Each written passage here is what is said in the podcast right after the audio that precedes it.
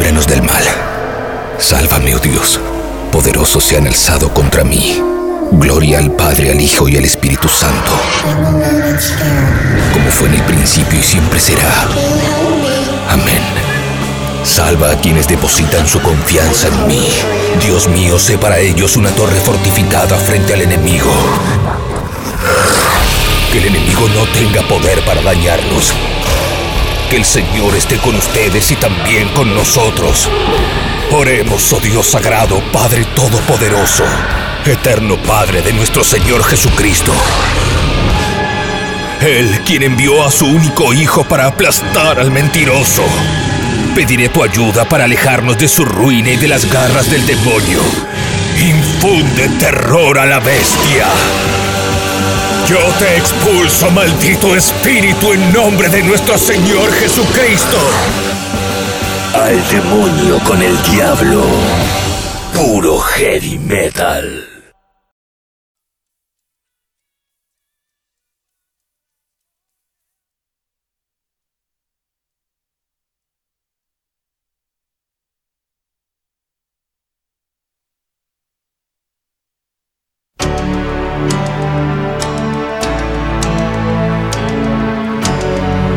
Y esta vez comenzamos así. Bienvenidos, bienvenidas al Demonio con el Diablo, dos horas de heavy metal. Estreno domingos 22 horas desde la plataforma tabernaudinlive.com. Cada domingo hacemos este recorrido por ese sonido clásico del heavy metal de los 80, haciendo un repaso histórico por las canciones, los discos y los artistas más importantes de la edad de oro del metal. Mi nombre es Gustavo Olmedo y con esta canción de Van Halen empezamos hoy.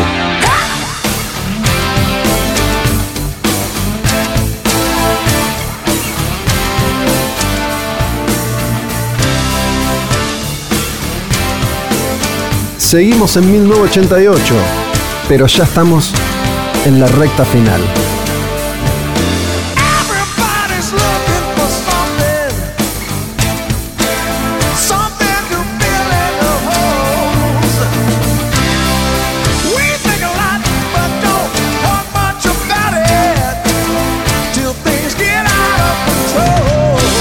A pocas semanas de la muerte de Eddie Van Halen, con este clásico que se llama When It's Love.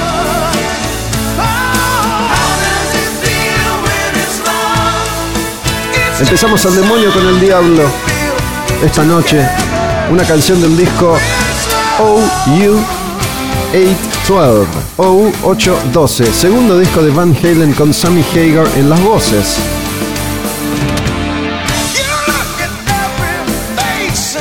Seguimos en esa etapa en la que Eddie experimentaba mucho con teclados, algo que había arrancado con 1984, canciones como Jump y Panamá, el último disco con David Lee Roth, el cantante original, se profundiza mucho más con Sammy Hagar en voces. La banda graba varias de sus canciones más pop, como esta, When It's Love, Van Halen en Al Demonio con el Diablo.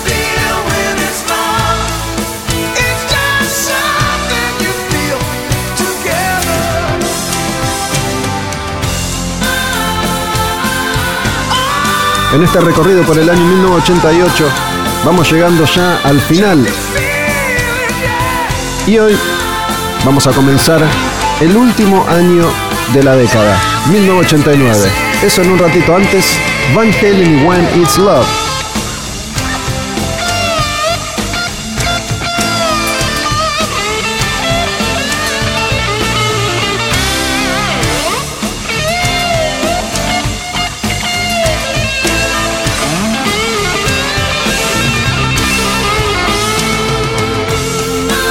Esa es la primera canción, se llama When It's Love. Vamos a escuchar una más. Esta también es de Van Halen y es Finish What You Started. Escúchenla. Una más de OU 812.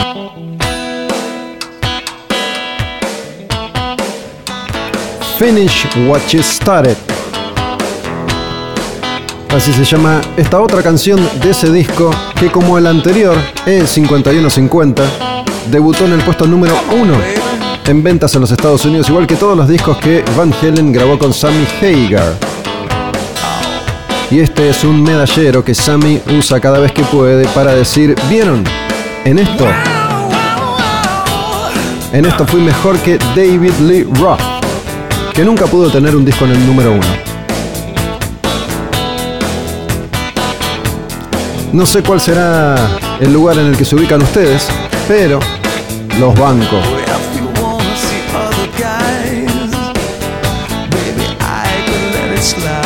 Por supuesto me gusta Van Halen con David Lee Roth, pero también me gusta mucho este otro Van Halen con Sammy Hagar en voces, porque pudieron hacer algo muy difícil, no solo cambiar a un vocalista, a un frontman como Roth, una estrella absoluta, sobre todo en esa época, sino que pudieron de alguna manera continuar el sonido del grupo, pero entrando en una nueva era, una nueva etapa, nuevos descubrimientos de ese talento enorme que es Eddie Van Halen.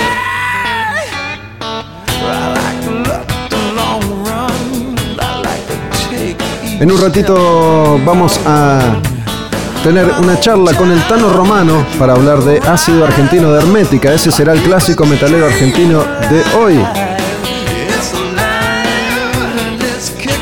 El Tano Romano hablando de uno de los discos más festejados del heavy metal local, uno de los discos más celebrados de Hermética. Eso en un rato en Al Demonio con el Diablo. Tenemos más 1988 y hoy seguimos dándole un descanso a modo vikingo porque vamos a tener una sección igual a la del domingo anterior.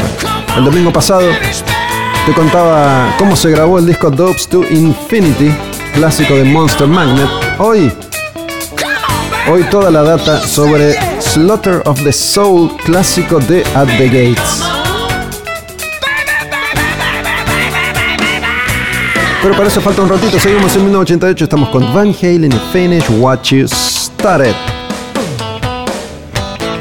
Y nos vamos a meter en el último disco de ese año, el último de 1988 y siempre es una sensación particular. Esta canción Miren cómo suena.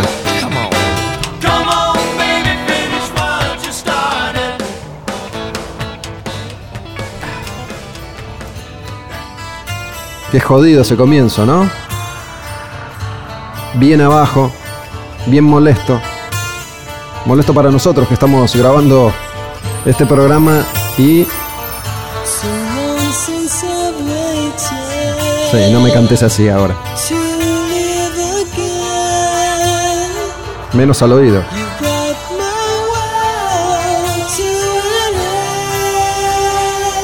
¿Saben cómo se llama esta canción? Love Kills. El amor mata.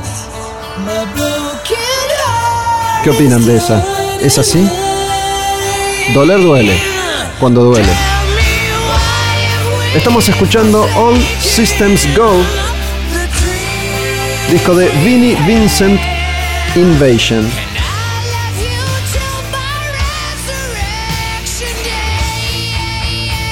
Love Kills, al demonio con el diablo.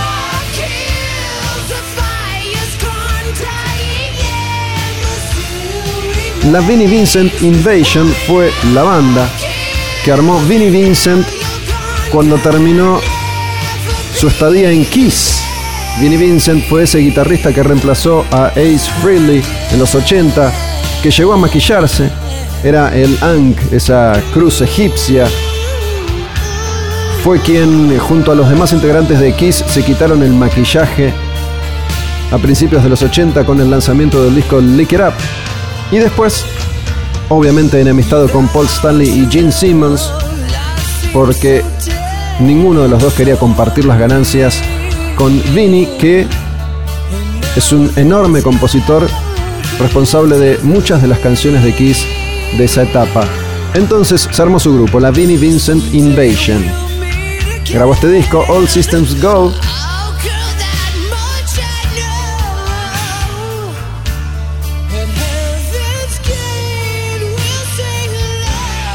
Y esta canción se llama Love Kills.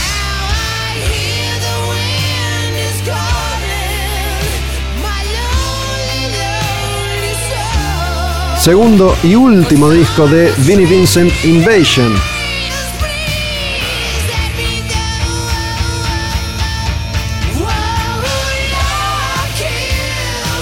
En este caso con Dana Strum y Mark Slaughter. Mark es quien canta en este segundo disco.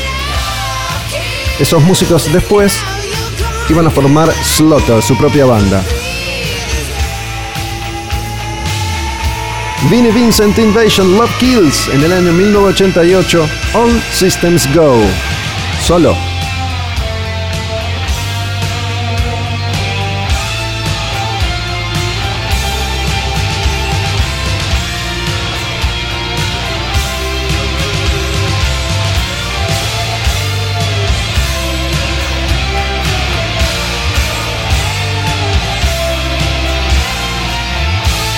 Vinnie Vincent había adoptado la imagen eh, que era popular en la época, mucho, mucho, mucho maquillaje, mucho color, mucho brillo, mucho pelo batido. La verdad es que grabó dos discos muy lindos que no tuvieron la suerte esperada y por eso ese final anticipado y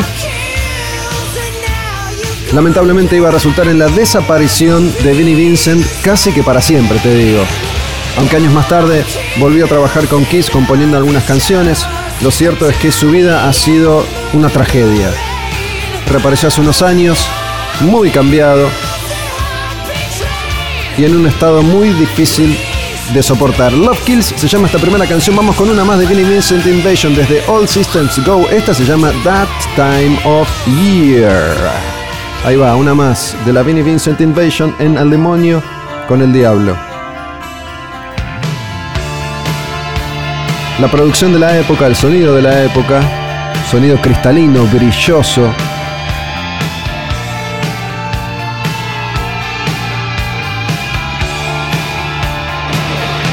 ganchero, popero.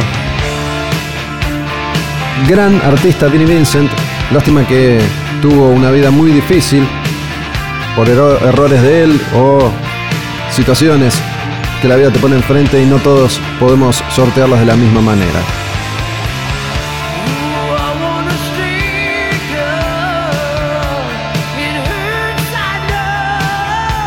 That Time of Year se llama esta canción. Y es la última de 1988. Hasta acá llegamos con ese año.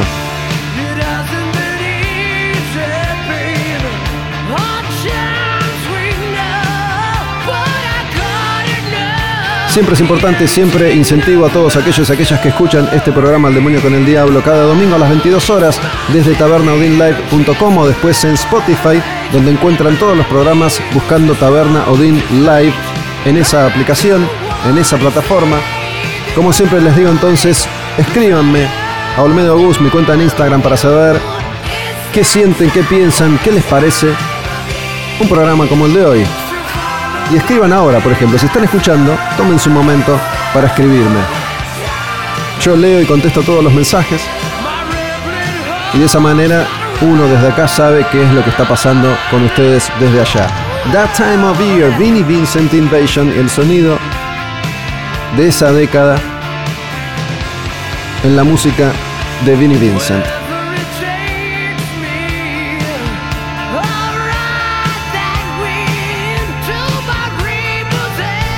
Como saben aquellos que prestan atención, como saben aquellas que prestan atención, yo voy pasando las canciones y las bandas en orden alfabético. Por eso, la última banda de 1988 es Vinnie Vincent Invasion. Y la primera banda de 1989 es esta y se llama Accept. El disco Eat the Hit.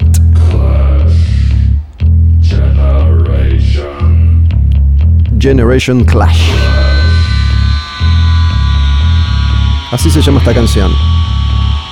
Y Accept que intentaba también modernizarse, como le pasó a unos cuantos grupos en la segunda mitad de los 80. Grupos que habían arrancado siendo heavy, clásico, puro, y después, para tratar de pegarlo en Estados Unidos, cambiaban de cantante, cambiaban de sonido, cambiaban de estética. Esto pasó con Accept en el disco Eat the Hit ya no estaba más Udo Dirk Schneider. El cantante original había quedado afuera de Accept.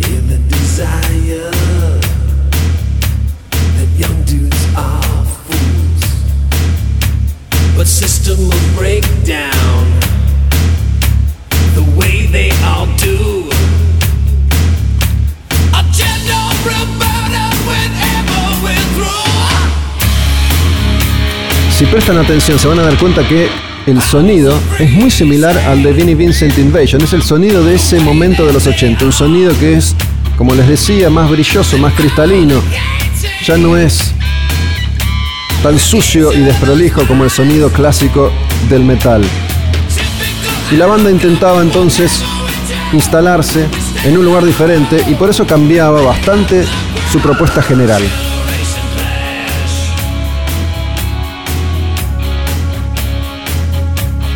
Generation Clash se llama esta canción. Y el cantante ya no era Udo Dirk Schneider.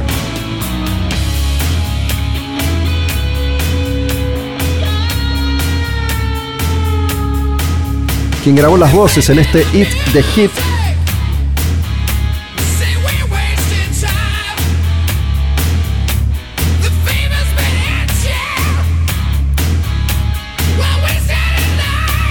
grabó un solo disco.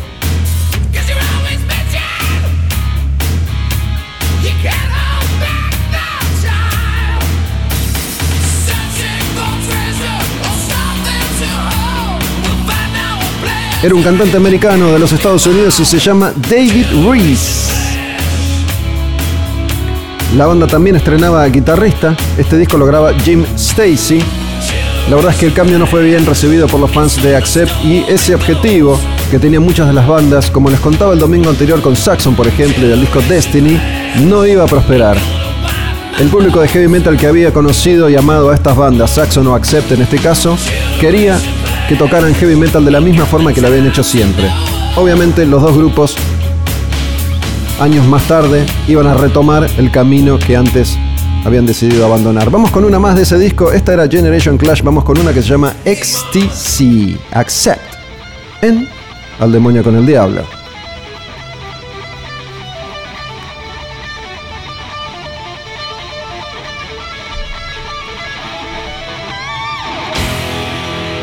Este es un poquito más heavy,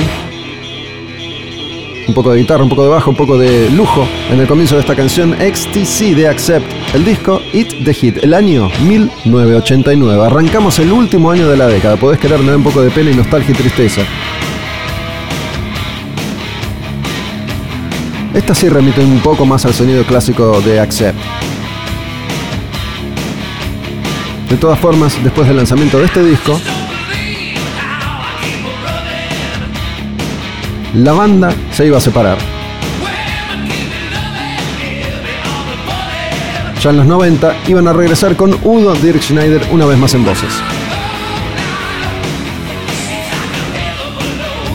Este recorrido que arrancamos hace ya meses atrás en otra en otra galaxia, te diría directamente. El mundo era un lugar completamente distinto, ¿podés creerlo? Hace meses el mundo era otro, la vida de todos nosotros era distinta, era diferente. Yo no sé si para ustedes ahora es mejor, es peor, es igual, no lo, no lo sé.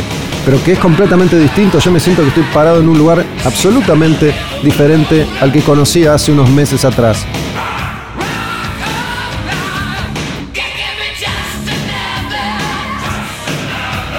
Ese tipo de coritos intentan retomar un poco el estilo clásico de la banda. Just Another. Ecstasy. Son iniciales XTC, pero es un juego de letras que quiere decir ecstasy, éxtasis. No drogas. Para mí que esto es sexo, pasión y lujuria.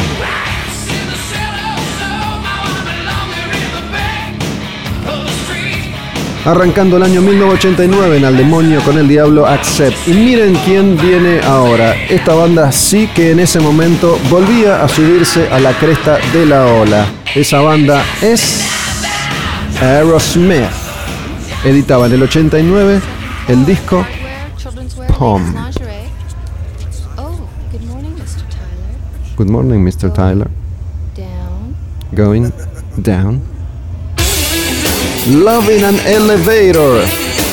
Gitazo de Aerosmith, que en 1989 volvía a estar en lo más alto del universo del rock and roll y en esa época considerábamos tal vez a este señor como el cantante de una banda de heavy metal.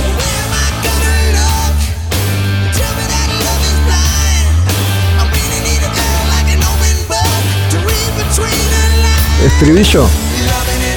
Loving an elevator. Aerosmith.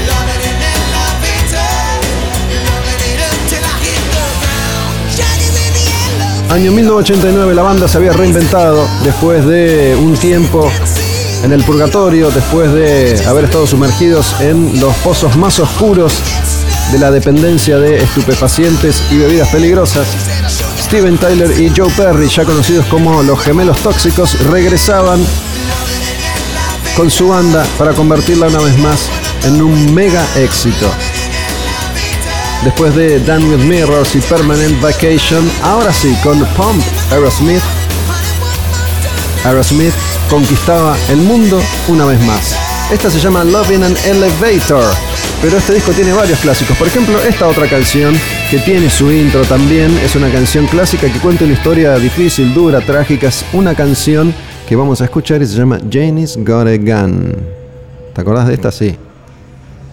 Si vivís en este planeta, si viviste en este planeta, devastado o no, pandémico o no, tenés que conocer esta canción.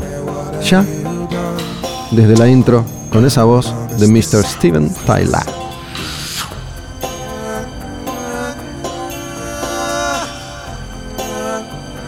Año 1989, desde Pump, Aerosmith te metía un hit tras otro.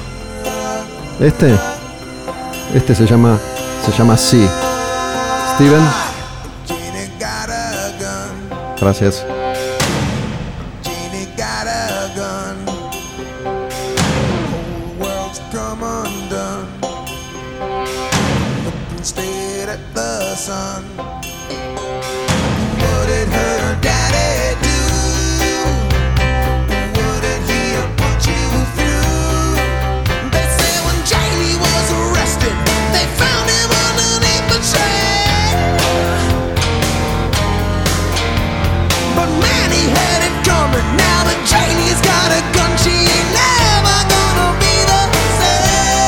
Got a Gun, Aerosmith en Al Demonio con el Diablo. El disco es Pump.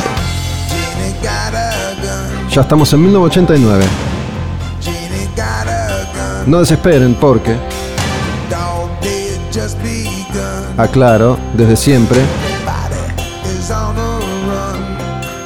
esta etapa inicial por lo menos, no sé qué va a pasar después, pero esta etapa inicial por lo menos va a terminar con 1990, así que nos queda un año más por delante después de este. Ya nos vamos a meter en la década siguiente, porque originalmente, mientras escuchamos Janis Got a originalmente esto era 1980-1990, la edad dorada del heavy metal, desde British Steel de Judas Priest, editado en el año 1980, hasta Rust in Peace de Megadeth, editado en el año 1990.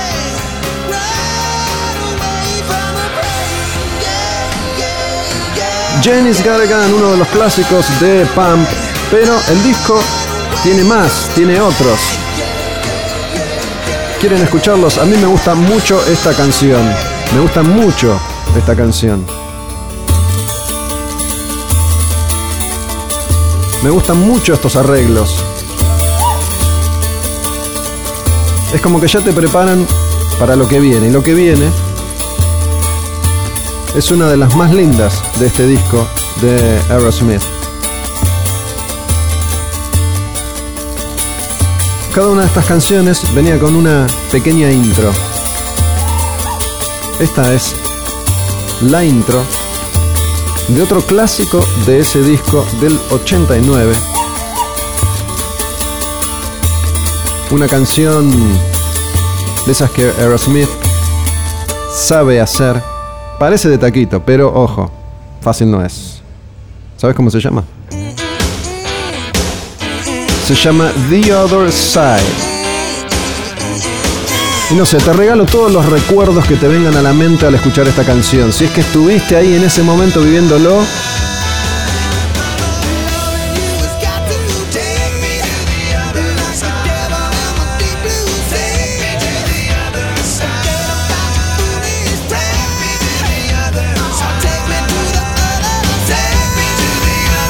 The Other Side, Aerosmith. Estamos arrancando recién el año 1989 en Al Demonio con el Diablo. Yo no sé si ustedes eligen escuchar este programa cuando se estrena a las 22 horas los domingos desde tabernaudinlive.com o si prefieren después ir dosificando desde Spotify. La elección es suya. Vamos a cerrar esta primera parte del programa de hoy con una canción completa de Aerosmith. Es otra de esas canciones hermosas, bellas, otra de esas canciones marca registrada Steven Tyler, Joe Perry, que en Pump, en el año 1989, completamente en llamas, se daban el gusto de dar una segunda vuelta olímpica porque esa banda que había reinado en los 70 para irse al pasto hacia finales de la década en los 80 volvía, lento pero seguro.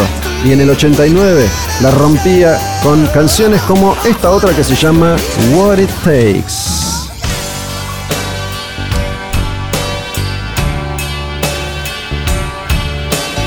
Otra de esas marcas registradas de este grupo que baladas tiene un millón.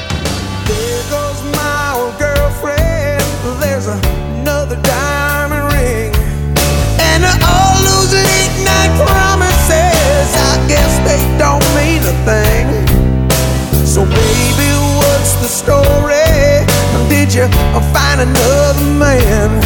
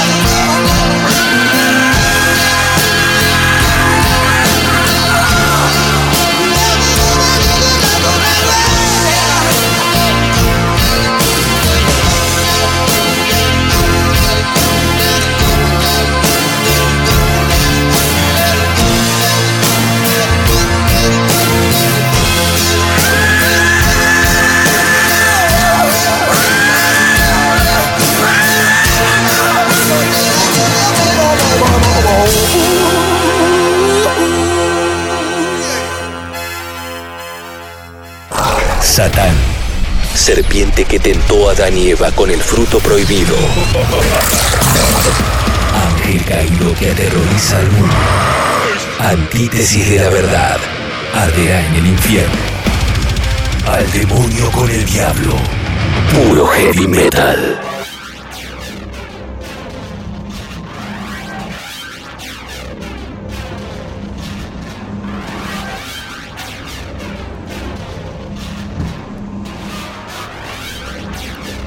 Prepárense porque va a estallar una bomba.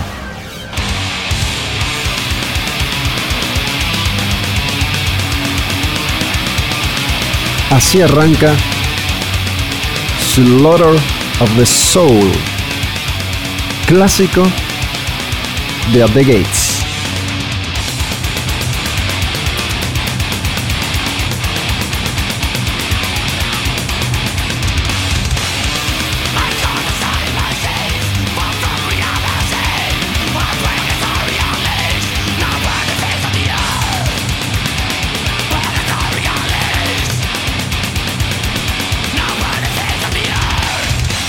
Esta banda sueca a mediados de los 90 iba a cambiar la música extrema para siempre.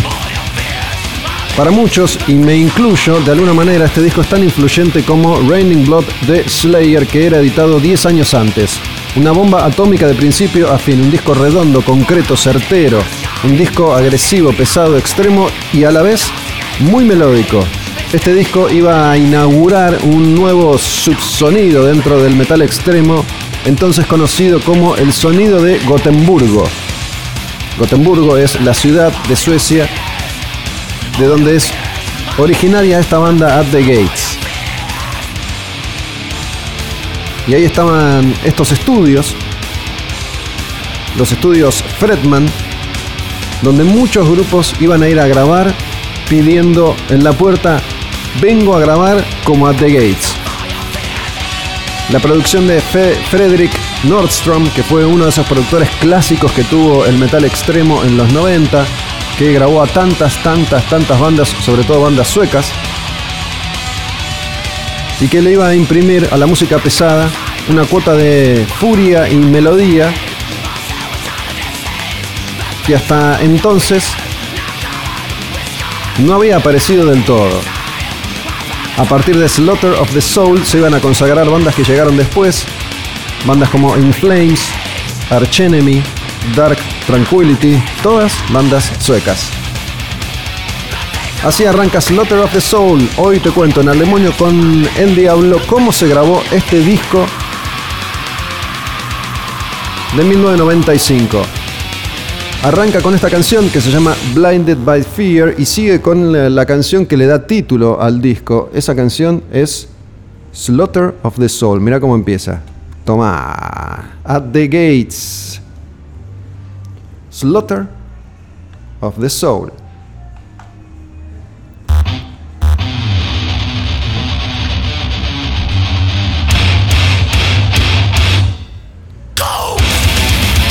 Ese grito es un grito inmortal, es un grito que marcó a una generación de fanáticos y fanáticas, menos fanáticas, del metal extremo. Ese go del cantante Thomas Lindbergh y va. At the Gates.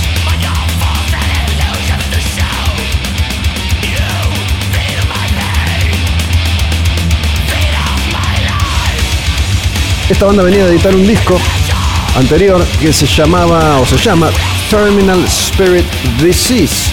Ese disco lo editó desde el sello Peaceville. Habían completado el contrato. La banda a partir de entonces quedaba libre para buscar nuevos territorios, nuevos rumbos. Y se fue de gira con otra banda sueca llamada Seance, pero resulta que el promotor los estafó. Después de dos shows de 40 programados, se escapó con la guita y los dejó varados en el estacionamiento del último lugar en el que tocaron. Un club en Norwich, Inglaterra. Una banda sueca abandonada a su suerte. El promotor desaparece. Solo se dieron dos shows de 40. ¿Y el grupo? ¿Y el grupo qué hace? Lo primero que hacen es llamar a Peaceville, el sello que había editado su último disco, para pedir ayuda. Y Peaceville les dice, chicos, ¿Se acuerdan ustedes? Terminaron el contrato. No te puedo ayudar ahora.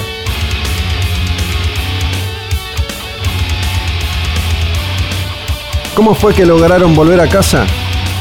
Uno de los integrantes de la otra banda que estaba en gira con ellos, Seance, un tipo también muy reconocido en la escena de esa época, Patrick Jensen, convence a su discográfica, un sello under llamado Black Mark, que les ofrezca un contrato por teléfono ahí mismo a The Gates. Estamos a mediados de los 90, los celulares recién empezaban a salir, no existía el celular, no existía el mensaje de texto. Desde el teléfono público de ese estacionamiento en el que habían quedado varados, hacen un acuerdo de palabra con Blackmark. Blackmark redacta un contrato y lo envía por fax. ¿Se acuerdan del fax? Era una maquinita en la que vos metías un papel escrito o impreso y lentamente pasaba, se copiaba y aparecía en X lugar, X punto, como si fuera una fotocopia de mala calidad. Bueno, reciben ese fax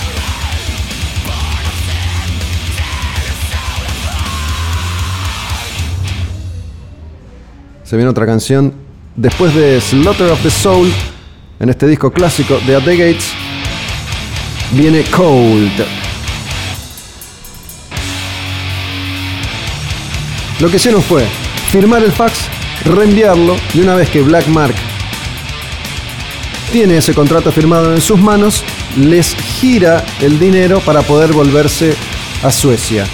Y ese contrato tenía una cláusula que decía, si en 45 días no devuelven la guita prestada, quedan bajo contrato con Blackmark y tienen que grabar un disco para ellos. La banda no quería grabar un disco para Blackmark. Lo que pasa es que eran pibes de 21, 22, 23 años y no tenían un cobre.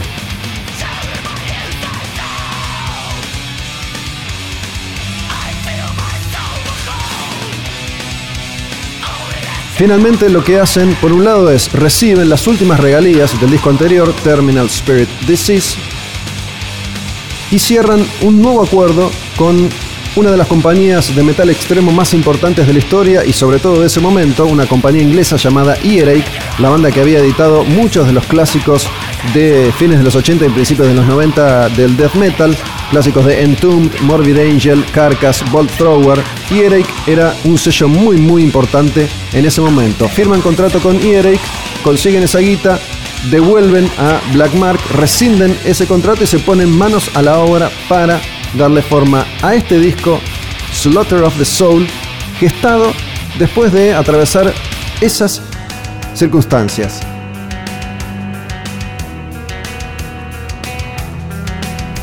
Van a esos estudios, los estudios Fredman, laburan con el productor Frederick Nordstrom, como les había dicho, y se disponen a gestar una obra maestra del sonido de Gotemburgo. En At the Gates tocaban eh, dos hermanos gemelos, los hermanos Björler. Jonas y Anders, bajista y guitarrista. Y parece que como todos hermanos, sobre todo siendo gemelos, se llevaban a las piñas, a las trompadas en el estudio, pero sin embargo se las ingeniaron para componer canciones clásicas y grabarlas de esa manera. Chicos muy jóvenes, quienes estaban grabando este clásico del death metal melódico.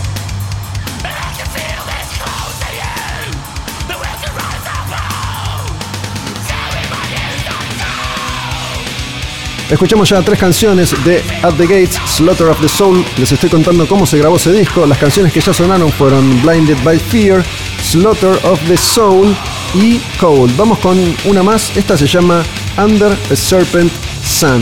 A ver si te gusta esta otra canción. Acá no da respiro, ¿eh? Bien por la cabeza te caen las canciones. Una vez que toda la música del disco quedó registrada, le toca el turno al cantante Thomas Lindbergh de meter las voces. Y él sintió la presión porque ya a esa altura se notaba que habían logrado algo grande. Entonces, las expectativas sobre él eran muy altas. El otro guitarrista del grupo, Martin Larson, no pudo formar parte del proceso creativo porque era el único de la banda que en ese momento vivía en Estocolmo. Estocolmo es otra ciudad de Suecia que quedaba a cuatro horas en auto de Gotemburgo. Su familia, su novia, su vida estaba en Estocolmo, así que solamente pasó una semana en los estudios grabando sus partes y listo. No participó del resto del proceso creativo ni del resto de la grabación de Slaughter of the Soul.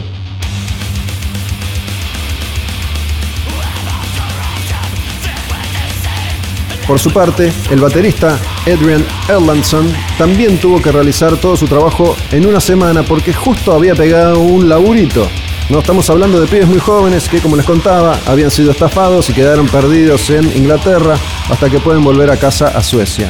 Si bien la realidad de un pobre en Suecia ni antes, ni después, ni hoy, ni nunca es igual a la realidad de los pobres de Argentina, el pibe tenía un laburo, así que en una semana se las ingenió para meter todas las baterías de todos los temas de Slaughter of the Soul. Pero la primera canción que escuchamos, Blinded by Fear, fue la última canción en componerse, entonces fue la última canción en grabarse y era ya madrugada de un domingo y el lunes a la mañana tenía que presentarse en su laburo. Así que sin dormir metió las baterías del último tema, no sabe cómo, pero lo hizo, lo logró y terminado su laburo se presenta en ese trabajo nuevo que había conseguido, no como músico.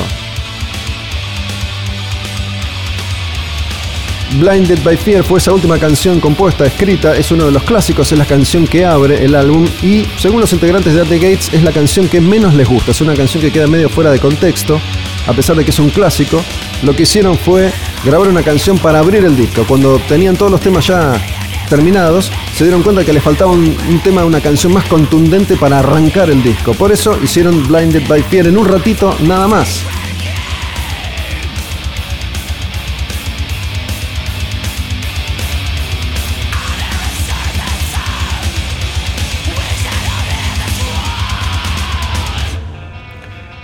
Anders Björler, el guitarrista, lo compuso en dos o tres horas, lo tuvo terminado, lo grabaron y así quedó registrado ese clásico de At the Gates que abre Slaughter of the Soul, este disco del que te estoy contando su historia ahora mismo en Al Demonio con el Diablo. Como cada domingo estrenamos 22 horas en tabernaudinlife.com y después queda todo subido a Spotify también para que lo escuches y lo escuchen cuando se les dé la gana. Esta canción que está sonando se llama Under a Serpent Sun. Vamos a escuchar una más del disco. La que viene es Into the Dead Sky. Slaughter of the Soul at the Gates en Al Demonio con el Diablo. Into the Dead Sky. El momento calmo antes de que siga la tormenta.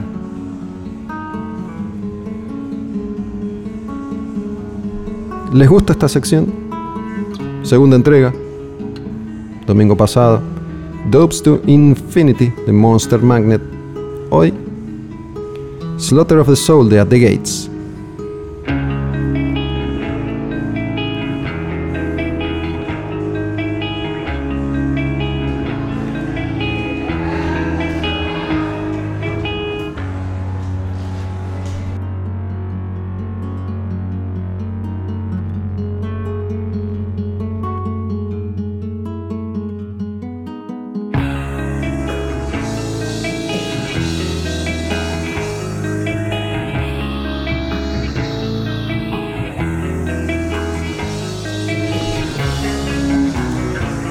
At the Gates estaba grabando este disco con Frederick Nordstrom, el productor, quien ya había trabajado con ellos en un demo, un demo para el segundo disco, With Fear I Kiss the Burning Darkness. Como Nordstrom estaba estrenando este estudio, Fredman puso especial énfasis, cariño y laburo en Slaughter of the Soul, aportando muchas ideas. Estas cosas que siempre suceden, mejor dicho, que a veces suceden, a veces los músicos creen que tienen que tener los mejores equipos y las mejores circunstancias para registrar grandes canciones y grandes trabajos discográficos. En este caso no fue así. Repito, eran jóvenes, muy jóvenes, no tenían un mango, no estaban equipados. Erlandson grabó con una batería muy, muy barata. Una batería que se usó para registrar este Slaughter of the Soul que él ni siquiera sabía afinar. Y mm, el laburo fue tal. Hago esta pausa porque viene uno de los clásicos de ese disco. Concéntrense. Es más, les diría que tomen carrera y salten. Escuchen esta. Suicide Nation.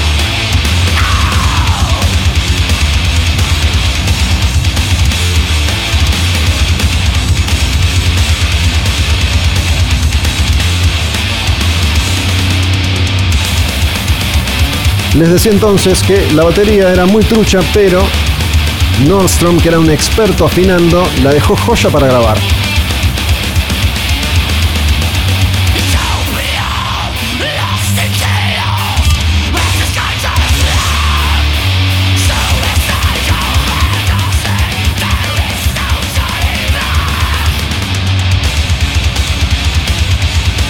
Un detalle de grabación, una de estas perlitas que a mí me gusta contar,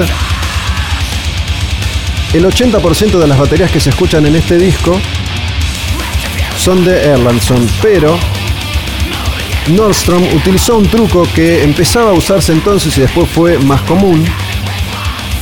Parte del bombo que se escucha es un bombo tomado de Far Beyond Driven de Pantera. Como que se ampliaron artesanalmente ese bombo y lo usaron para mezclarlo en el resultado final de las baterías de este disco. Y el redoblante, parte del redoblante que se mezcla en todo este sonido y es obviamente imposible de distinguir en esta bola de metal, parte del redoblante fue tomado del disco Raining Blood de Slayer. Todo eso mezclado con Erlandson tocando la batería él, por supuesto. Para grabar guitarras, en cambio, estuvieron probando muchas opciones durante varios días hasta quedar satisfechos, testearon pedales, amplificadores. Finalmente se usaron dos pedales de distorsión distintos y un eh, gabinete, un equipo de guitarra que Anders Björler, el guitarrista, había construido con su padre. Como no estaban bien equipados, cuentan ellos, tuvieron que ingeniárselas de esta manera. Sin embargo, fue tal el logro que obtuvieron grabando este disco que músicos después se acercaron y les dijeron, Anders, ¿me bancas tu equipo, loco? Quiero grabar mi próximo disco con el tuyo. Quien le pidió el equipo fue Jesper Stromblad de Inflames. No me importa nada, quiero grabar igual que vos. Préstame el equipo, te lo pido por favor. La guitarra era también una guitarra muy barata que había comprado por 200 dólares. Me acuerdo, después de hablar con muchos músicos de Escandinavia, sobre todo en Suecia, que en esa época el gobierno de Suecia tenía un plan que apoyaba a los jóvenes músicos en desarrollo otorgando subsidios para grabar, para ensayar. Lo que hacían la mayoría de los músicos era usar ese dinero para equiparse, para comprar equipos, en lugar de ensayar y grabar, usaban ese dinero que el Estado les daba entonces para equiparse. Obviamente debido a las crisis económicas que azotaron al mundo tiempo después, esos programas de gobierno allá no son tan generosos como en los 90, pero muchas bandas se formaron de esa forma, gracias a el subsidio del gobierno que apoyaba a los jóvenes músicos que querían desarrollar su talento musical, igual que acá.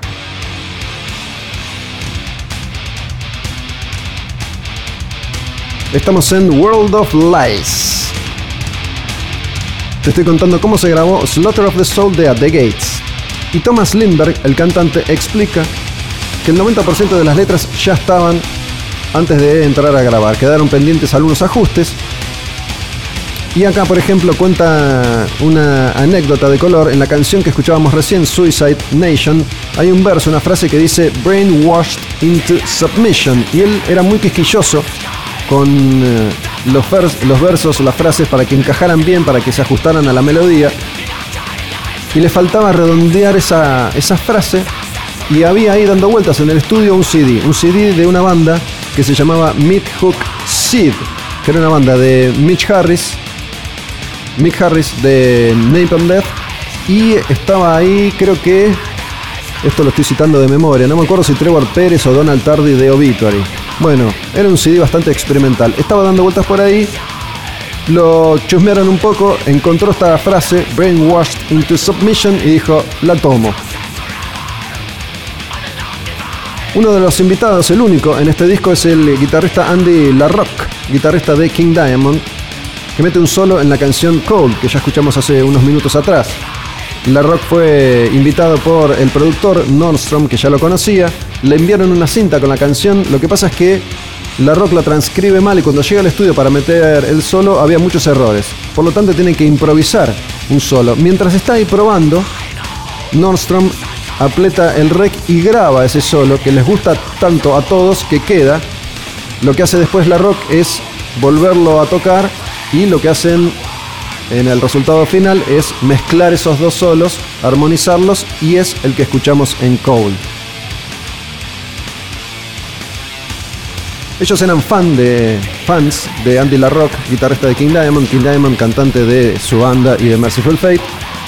Pero LaRock dijo, chicos, pueden salir del estudio, necesito estar solo para grabar. Así que casi no tuvieron contacto con él, lo vieron solamente cuando terminó de registrar los solos y en la sala de estar del estudio se cruzaron, se saludaron, la rock se fue y ellos entraron a escuchar el solo que había metido.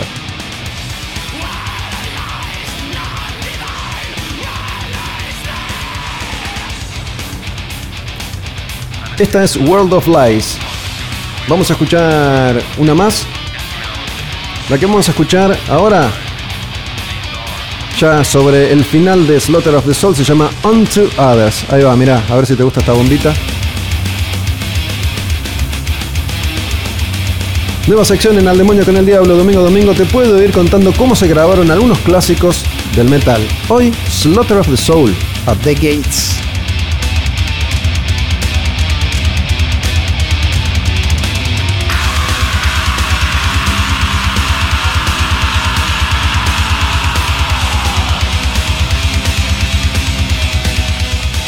Las letras suelen hacer bastante referencia a cuestiones que tienen que ver con el suicidio, que es una especie de marca registrada de Suecia, sobre todo de Escandinavia, ¿no? Se supone que tienen ahí un récord de suicidios. Según tengo entendido, ya a esta altura no sé si es mito o leyenda, esto se debe a dos circunstancias eh, básicas. Una tiene que ver con las eternas noches, ¿no? Vivir meses y meses de noche y después meses de día les trastorna el cerebro y la otra es que tienen todo tan resuelto que no lo soportan. Incluso pensando en estas referencias a cuestiones temáticas oscuras, pesadas, a veces referidas al suicidio, se permitieron ser graciosos, irónicos, y en ese momento diseñaron una remera, merchandising de At the Gates, que tenía un revólver, la pipa de Nike y la frase Just Do It. Algo así como jala el gatillo. Con ese tipo de iconografía se juega en el arte de tapa, ¿no? Aparecen armas y símbolos religiosos. El arte estuvo a cargo de un amigo de Thomas Lindbergh, el cantante de At the Gates, un joven artista en ese momento llamado Christian Walling. Y la idea era ser provocadores, por eso armaron un collage con armas y con símbolos religiosos. En el arte interno del CD en ese momento. Les cuento, chicos, chicas, antes los discos se editaban en formato físico, había vinilos y había CDs. Los CDs son unos cositos redondos de plástico que venían en cajitas cuadradas de plástico y tenían un librito de papel con el arte y las letras. La foto de ese librito es una imagen del grupo inspirada en dos fotos clásicas del metal. En la portada, en la contratapa de Master of Puppets de Metallica, aparecen los músicos en una especie de collage de comida y de alcohol y de pintura en spray. Y mm, en la de Raining Blood de Slayer, lo mismo, aparecen los músicos de la banda con un pack de latas de cerveza. Entonces ellos, inspirados en esos discos clásicos del metal que los habían influenciado y los formaron, se sacaron esa foto con botellas, bebidas ahí tiradas. Slaughter of the Soul, este disco es uno de los más influyentes de metal extremo de los 90. Ahí empieza a hablarse, como les decía al principio, del sonido de Gotemburgo. Le meten mucha melodía al death metal y surgen otras bandas como In Flames, Dark Tranquility, Arch Enemy, Dissection, bandas extremas que le ponen melodía, le ponen solos de guitarra a su música. Y también es una fuente de inspiración para bandas hardcore, ¿no? At the Gates combina un poco el death metal con el hardcore, esos breakbeats y esos riffs, canciones simples, sin tanto rebusque técnico. A su vez entonces hay una retro influencia para la escena más heavy del hardcore de los Estados Unidos. Bandas como Hatebreed, por ejemplo, toman de At the Gates. Y años más tarde iba a aparecer un nuevo subgénero que se llamó metalcore en su momento, que mezclaba hardcore con metal y melodía, y bandas como Killswitch Engage o Lamb of God también tomaban del laburo que At the Gates hizo con Slaughter of the Soul y también Carcas con... Em, ah, se me fue el nombre.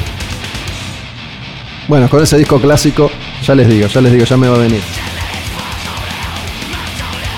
que para muchos eh, mezclaba death metal con rock and roll. Esos dos discos, el de At the Gates y el de Carcass, son clave para esa experimentación de bandas que vinieron después.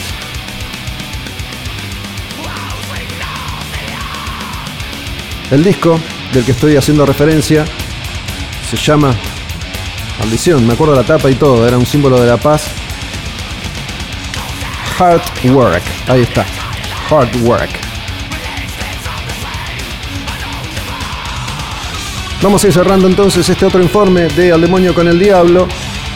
Lo curioso es que grabaron este clásico, este disco tan hermoso, tan bueno, que se transforma en el creador de un sonido, de un subgénero, de una generación que influencia a la siguiente, y la banda se separó.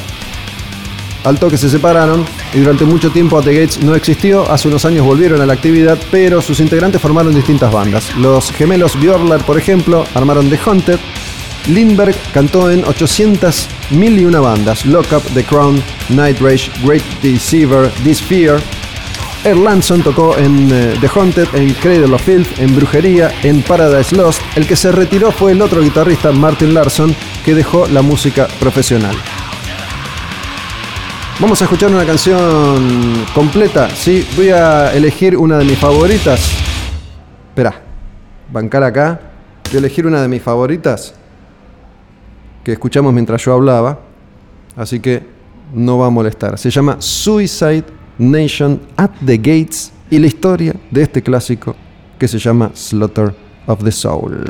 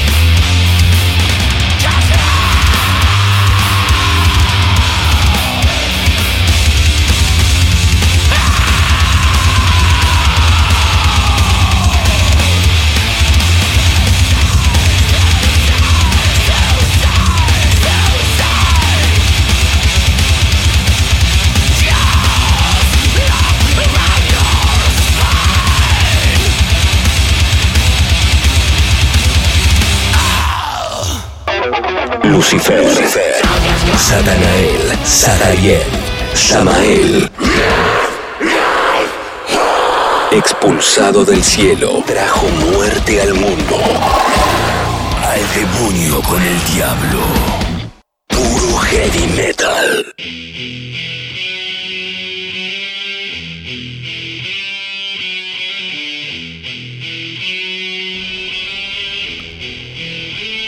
Recién te contaba cómo se grabó Slaughter of the Soul de At the Gates. Ahora nos vamos a meter en un nuevo clásico del metal argentino, uno de los más importantes de todos los tiempos, Hermética. Ácido argentino. Para mucha gente, él, él, en mayúsculas, disco de metal nacional. Y vamos a charlar con el Tano Romano, guitarrista de Hermética, después en Malón, también en La H, sobre cómo se hizo ese disco y cómo era Hermética en sus inicios. Muchos de los clásicos inoxidables del metal.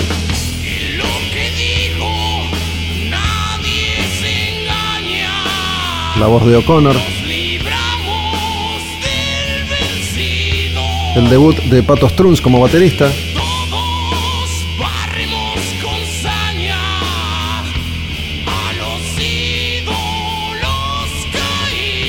y Ricardo Iorio hecho un fuego. Sus mejores canciones, sus mejores letras.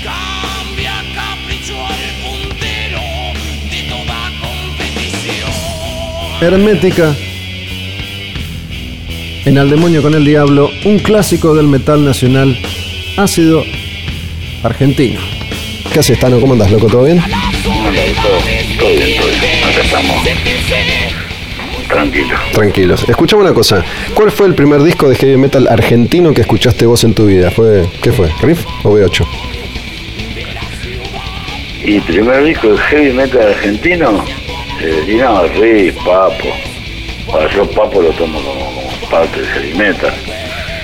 Eh, pero y B8 también, en la época que escuché B8, escuché B8, Bloque, que eran las dos bandas que, que habían llegado a grabar en su momento, cuando todos estábamos ahí con, con querer salir a tocar con, una, con nuestras bandas y escuchábamos Daniel Aguilar, cuero pesado, y ahí bueno, fue cuando escuché B8 y, y bueno, me sorprendió, ¿no? La banda argentina tocando con esa polenta. Bueno, Cuero Pesado fue el, el primer programa de heavy metal de, de la, de la radio argentina. Ahí muchos aprendimos y descubrimos un montón de, de artistas. Tu, tu primera banda profesional, por decirlo de alguna manera, ¿fue Cerbero? Sí, no sé si tuve una banda profesional hasta el día de hoy, pero... Eh, sí, creo que con Cerbero ya apuntábamos a eso, ¿no? A salir a tocar y a hacer shows.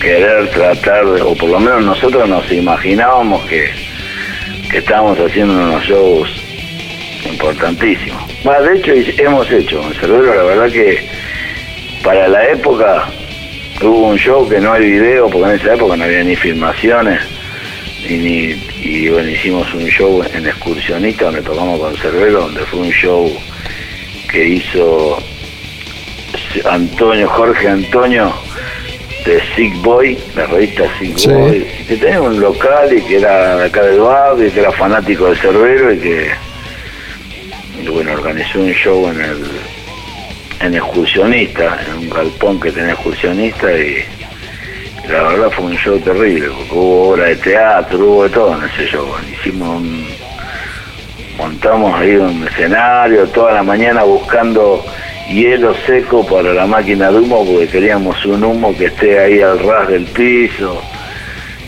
Y bueno, estaba bueno el escenario, estaba muy bueno. Bueno, Pero sabes no que nada grabado, porque hasta el día de hoy yo he preguntado a ver si alguien tiene algo o nada. nada, nada. Nada más, digo, más allá de, de la época y las limitaciones de, de todos en aquel entonces, los, los argentinos antes no éramos mucho de, de archivar tampoco. Y no, no, no, aparte no existía nada, en esa época no. Eh, Daniel Aguilar le hemos mandado un cassé grabado por Cerbero en el patio de acá de la casa de mi vieja para, para ver si nos pasaba un tema.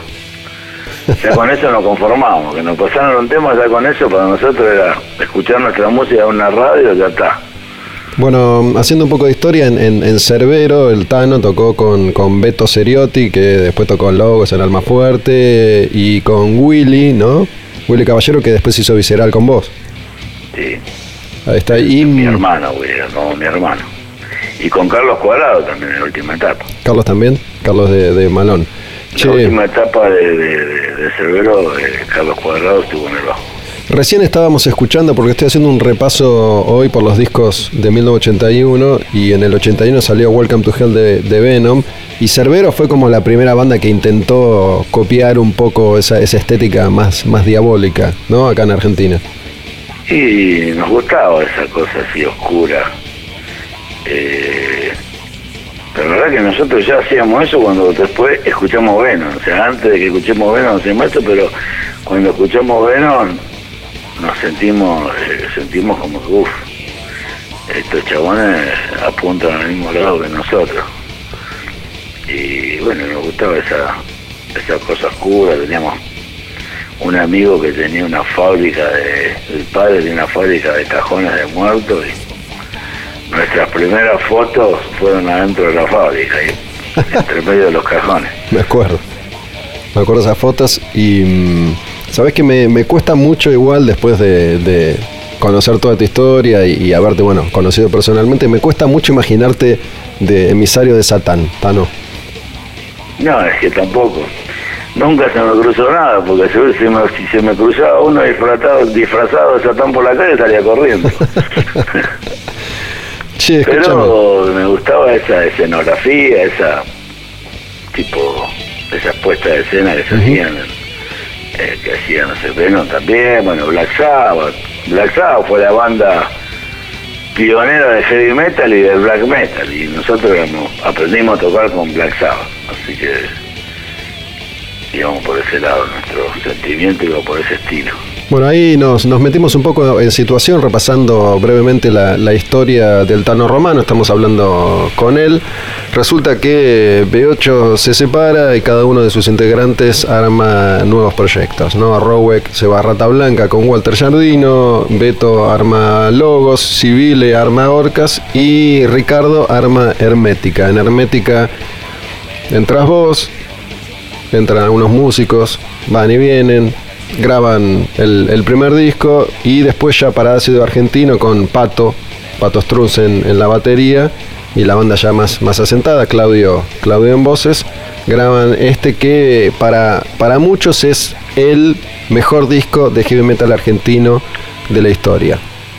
¿Sí? Ácido argentino de Hermética. Vos me decías recién fuera del aire, yo te, te pedí que me contaras todas cosas nuevas que nunca antes habías contado. Bueno, este disco se viene revisitando y su historia se viene contando hace tiempo, así que habrás hablado un millón de veces sobre ácido argentino. Pero lo bueno es que me decís que no tenés memoria, así que te olvidaste Claro. todo. todo lo que cuento es nuevo para mí. y nada, sí, bueno, hacia argentino creo que todos los discos que uno graba eh, están buenísimos, ¿no? Y para, para uno cuando graba un disco es el mejor siempre. Pero bueno, Ácido Argentino le dio ese, ese, o sea, a lo mejor al ingresar Pato yo me sentía un poquito más acompañado con mis riffs y bueno, pudimos lograr un, lograr que se destaque un poquito más eh, esos riffs con la batería a la par y, y demostrar que, que, bueno que cuál era el estilo de música que, que a mí me gustaba por lo menos yo siempre me gustó ese estilo de heavy metal más más rápido y bueno y con Pato me sentí muy acompañado y como que sentí un alivio que no tenía que bancar toda la estructura yo que no me pasaba no me pasó con el primer disco por ejemplo Que, que lo grabó Tony Scotto. que lo grabó Tony Scotto. En Ácido Argentino ya me sentí un poquito más apoyado y un poco más libre y, poder hacer un- una- algo un poco más jugado y saber que estaba eh, apoyado por, una batería que iba conmigo a La Paz. Tano, vos cuando te, te unís a Ricardo para armar Hermética, ¿ya lo habías conocido personalmente a Ricardo? ¿Te lo habías cruzado alguna vez con, con B8? ¿O recién se conocieron personalmente cuando armaron Hermética? No, una vez lo crucé yo en un recital de B8, pero sí, hablamos dos palabras, nada que ver, y creo que él ni se acordaría de mí, ni sabía quién era yo, yo sí sabía quién era él porque había grabado ya su disco, y bueno, y B8 era de las primeras bandas que se hicieron más conocidas dentro de, de este estilo, donde éramos muy pocos los que escuchábamos esta música.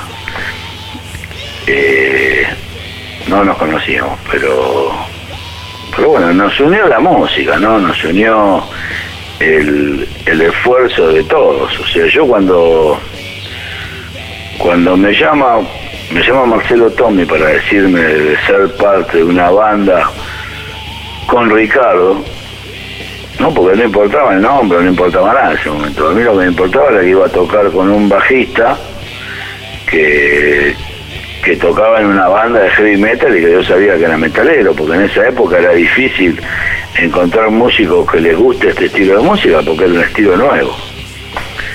Y bueno, yo sabía que a encontrar con un bajista metalero, porque bueno, había grabado sus discos, porque conocía de, de su trayectoria con B8. Pero lo que más me, me gustaba era eso, yo me encontré un bajista metalero. Y bueno, y así fue que nos unió la música. En esa época, creo que Marcelo Tommy fue el, el que armó esta banda, porque era un tipo que iba a todos los recitales. Yo me acuerdo haber tocado con, con Cerbero, pero la verdad que no sé ni qué año era ya, mucho antes de...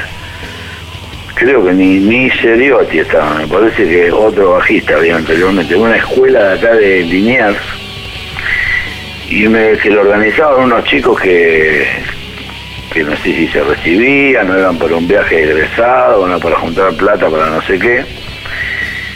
Y me acuerdo que estábamos tocando en un patio donde habían todos pibes de la escuela que estaban ahí haciendo el aguante a los otros chicos.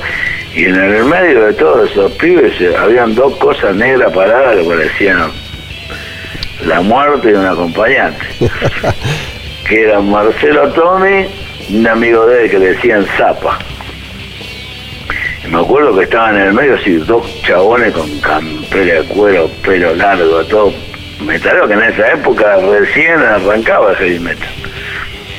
Y bueno, y Marcelo era de esos tipos que iban a todos los recitales y que conocían todas las bandas y que él fue el que le dijo a Ricardo, mira, pues acá lo tenés a, al Tano de, de Cerbero porque eh, según me contó él, que, que, bueno, decía que yo tenía unos buenos riffs y que tenía un estilo de, tocar la viola que, le gustó y, bueno, y a Claudio, con Claudio nos hemos conocido también en recitales en, en Cotorras, acá en San Juan y Entre Ríos, donde él tocaba con Mark, y bueno, y también, y él se acordó de Cerbero por unas canciones de Cerbero y por los riffs, y yo me acuerdo de que Claudio era un cantante que tenía mucha polenta y que se le entendía todo lo que cantaba, que era medio, medio difícil en esa época también que se entienda.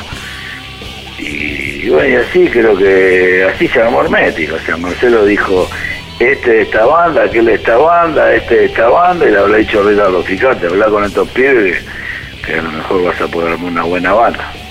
Y te, mm, vos hablas de Marcelo Tommy. Marcelo Tommy ha estado al lado de Ricardo toda la vida, ¿no? Para, para aquellos que por ahí no, no lo conocen, estuvo ya desde, desde los tiempos de B8 con él y es el, el del video de A Vos Amigo, ¿no? Ese que está sentado ahí con Ricardo en la mesa, el morocho de pelo largo, ese es, es Marcelo Tommy, por si lo quieren ir a buscar a, a YouTube. Escúchame. Que y a- lo vi el otro día y está igual que en la época que te conté. Pasaron 30 años, Marcelo sigue estando igual. Está igual. Te, te digo que pasaron 40, Tano, no 30. 40, sí. che, escúchame, ¿y te llamó Ricardo él o te llamó Tommy? No, no me acuerdo bien si después hablamos con... No, después hablé con Ricardo y quedamos en encontrarnos acá en Mataderos para charlar. Y bueno, y de ahí nos fuimos caminando a mi casa, que eran unas 13 cuadras, y con una guitarra criolla yo le pasé las canciones que tenía, él me pasó sus canciones y, y bueno, y de ahí en más después empezamos a juntarnos en la casa de él en Devoto. Yo iba con mi guitarra criolla y él estaba con otra guitarra criolla y ahí nos fuimos pasando y le fuimos dando forma a las primeras canciones que fueron las del primer disco. ¿Y qué, qué impresión te, te llevaste en esos primeros encuentros con, con Ricardo? ¿Con qué tipo te encontraste en ese momento? No, era un tipo normal, que tenía ganas de tocar, que tenía ganas de armar una banda y que tenía ganas de hacer canciones.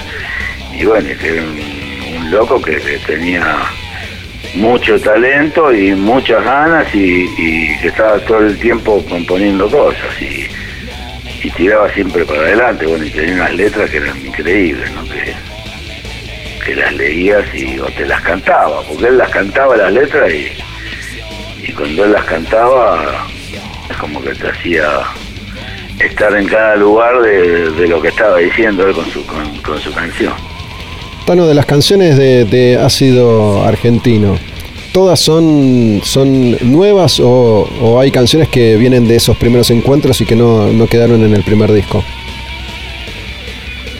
Y no, creo que son todas nuevas, porque en ese primer disco teníamos ganas de grabar y usamos todo lo que teníamos y lo metimos ahí, ¿no? Creo que fueron todas canciones nuevas, porque después hicimos eh, también algunos covers, que fueron los que grabamos en intérprete después. Eh, no, fueron todas nuevas canciones. Con la incorporación de Pato, ¿no? Que, que bueno, que le dimos otra onda.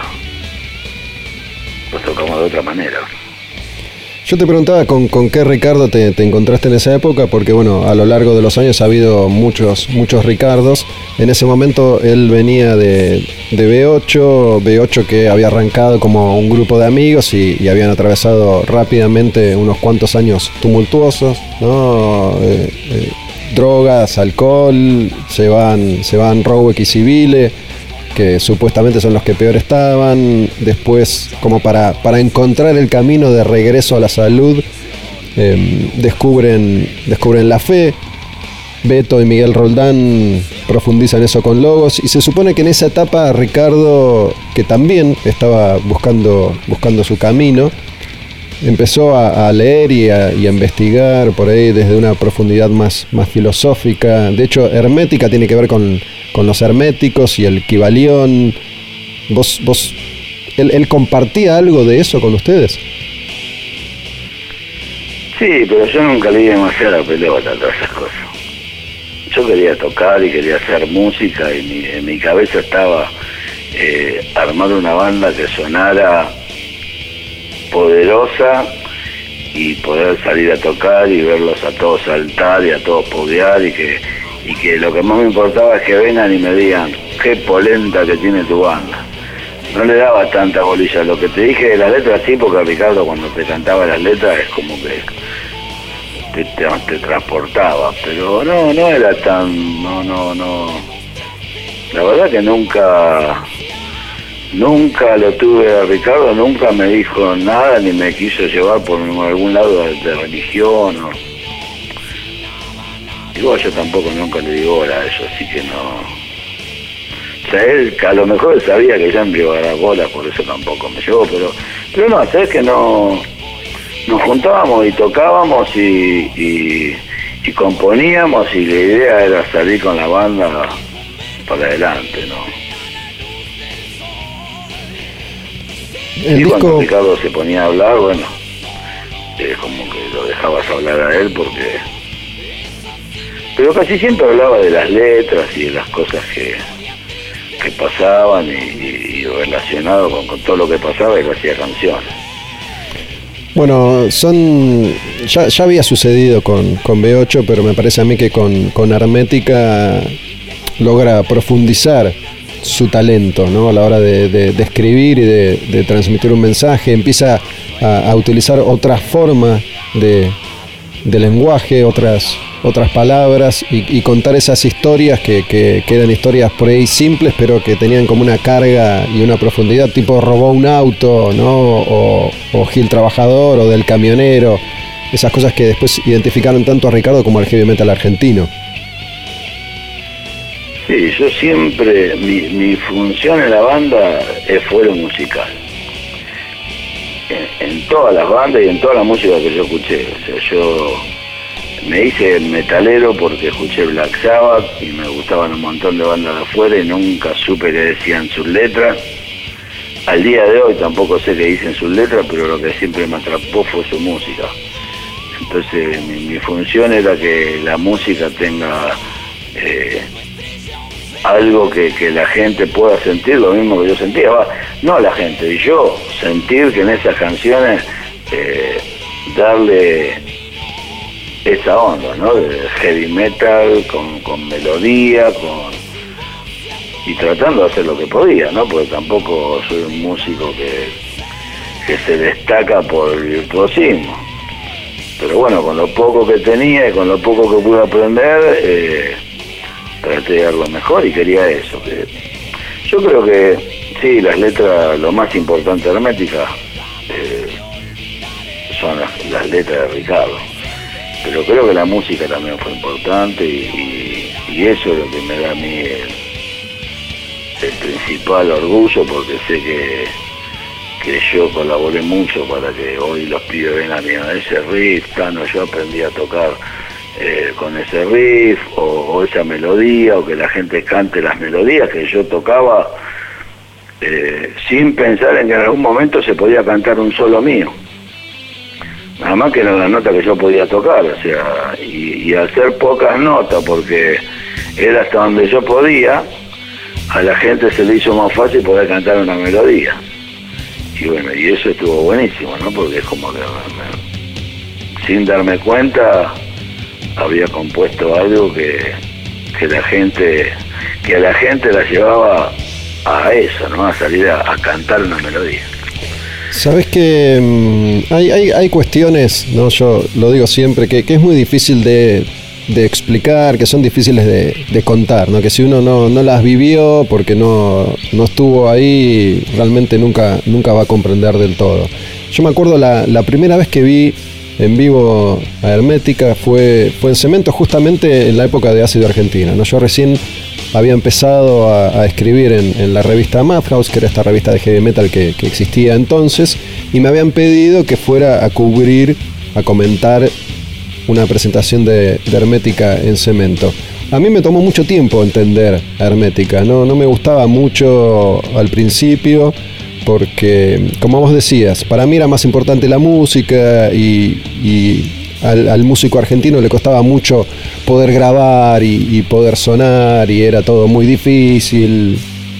Entonces no, no No entendí. había instrumentos, no Claro. había, nadie sabía cómo hacer sonar una banda, ni, ni siquiera nosotros en los discos que grabamos, o sea, tratábamos de, de tratar de, de- de explicarle cómo tenía que sonar esta guitarra, haciéndole escuchar la banda que nosotros escuchábamos.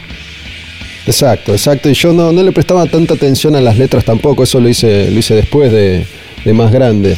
Pero lo que siempre dije, y lo, he hablado con ustedes muchas veces, aunque como perdés la memoria no te acordás, a mí me, me impactó como nunca antes y nunca después el show de, de Hermética en Cemento. Por eso te voy a pedir, si vos podés, que trates de explicar lo que fue la, generación de eso que, que hoy cuando ustedes tocan como la H y hacen esas canciones está ahí porque sigue, sigue estando ahí, esas canciones siguen significando eso y lo que se siente, lo que se vive en un show de, de malón como la H es, es parecido. Pero a mí me impactó lo que pasó esa noche en cemento con, con la banda y con la gente. Había algo que se, se respiraba, una energía que circulaba ahí que es muy difícil de, de describir con palabras, pero te voy a pedir que hagas el esfuerzo. De, de lo que era en, en los inicios eso, cuando empezaron a notar que algo estaba pasando, que algo se estaba generando ahí. Y cemento era el lugar. Para nosotros era el lugar. Si te, ponías a pensar en la parte acústica, todo eso era, era un problema.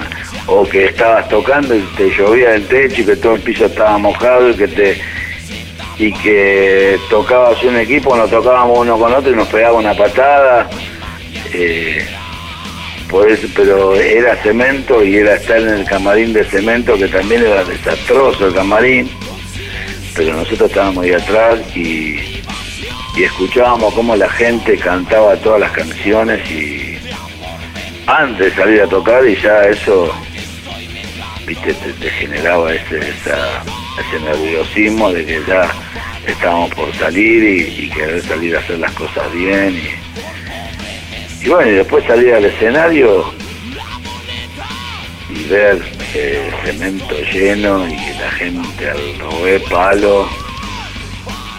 No, e- era algo increíble, ¿no? Dentro de un cajón de cemento estábamos todos disfrutando y, nosotros, a pesar de que a lo mejor en esa época, hoy yo salgo a tocar y salgo a tocar re tranqui, con los sinier y me escucho re bien y donde voy me llevo ahí. Eh, no había experiencia ni tampoco a nosotros nos preocupábamos tanto. Yo tenía mi equipo atrás mío y, y este era mi, monitoreo. Creo que ni le decía al, sonidista que me, que me dé el retorno. Entonces no te escuchabas, pero, pero sí la emoción y escuchaba a la gente cantar y veía. Era una fiesta terrible, cemento era... Bueno, ya todos los que pasamos por ahí lo sabemos. Era, era una fiesta donde desde el primero hasta el último cantaban y, y todos lo transpirábamos y, eso se notaba y caía, llovía del techo y todo el piso mojado, pero seguíamos tocando igual y, era emocionante, era emocionante. La gente se subía, era un quilombo también, porque en esa época ni, ni valla de contención creo que teníamos. Y, pero era terrible, era terrible ese, ese cajón de cemento. Había que estar ahí para sentirlo, había que estar ahí para, para darse cuenta de lo que, lo que se vivía. Yo creo que sí, yo creo que sí. La, la música transmite un montón de sensaciones y de emociones, pero, pero estas cosas que, que vos estás contando son, son difíciles de entender, repito, si, si no las viviste nunca, si no, si no estuviste ahí, por más que escuches las canciones o te cuenten las historias, no, no es lo mismo. Tano, bueno, te mando un abrazo gigante, loco, espero verte pronto. Muchas gracias y te hago una, una última pregunta. Estamos cerrando este breve repaso por la historia de- del Tano, de Hermética y de Ácido Argentino en particular. Y te quiero, te quiero preguntar, digo, cuando, cuando te levantás un día, lo mismo le preguntaba a Robe que el otro día a propósito de Luchando por el Metal, ¿no? Te levantás una mañana y te acordás de Hermética, de Ácido Argentino, o ahora que están, que están tocando más seguido todas estas canciones. em, te pido que me digas qué, qué sentís. Digo, no, no ir al lugar común que, habitualmente recorremos todos, sino qué, qué te pasa a vos cuando te concentrás y te conectás vos con, con esa parte de tu vida y, y de la historia de todos los que escuchamos música y escuchamos heavy metal. Saber que vos, vos estuviste ahí tocando, vos hiciste esas canciones, vos grabaste ese disco. ¿Qué es lo que sentís hoy en día cuando te, te- vienen esas emociones? Bueno, yo sigo sintiendo las emociones, pero más allá de por hermética siempre. O sea, hoy, hoy eh, estamos grabando el segundo disco de Tano Romano y sigo sintiendo ese mismo, sigo soñando con que estas canciones lleguen al corazón de la gente y sigo soñando que pasen, ojalá podamos pasar y los chicos que están conmigo en la banda que puedan vivir eso que yo viví a lo largo de estos años. Y con el respeto a las canciones herméticas, creo que hoy, no sé si es porque estoy más grande, soy un fanático más. Porque hoy escucho las canciones de otro lado, ¿no? O, o cuando estuvimos haciendo, cuando dijimos vamos a hacer esto, es como que volvés a escuchar las canciones y es como que yo mismo me sorprendo de lo de las cosas lindas que salieron en ese momento, ¿no? Tano, gracias, loco. Te mando un abrazo gigante. Abrazo, tío, un abrazo a toda la gente. Era el Tano Romano hablando de ácido argentino, clásico metalero nacional, hoy hermética. Y cerramos con esta canción. Qué ganas de escucharlo en vivo, ¿no? Evitando el hablande, hermética de ácido argentino.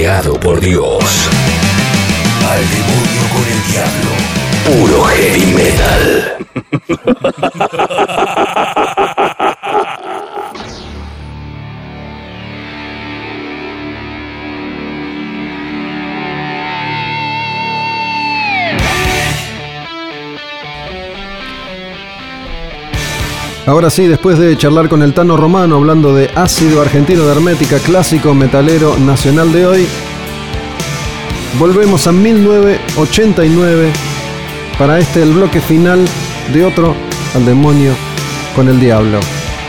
Habíamos dejado en Pump de Aerosmith y ahora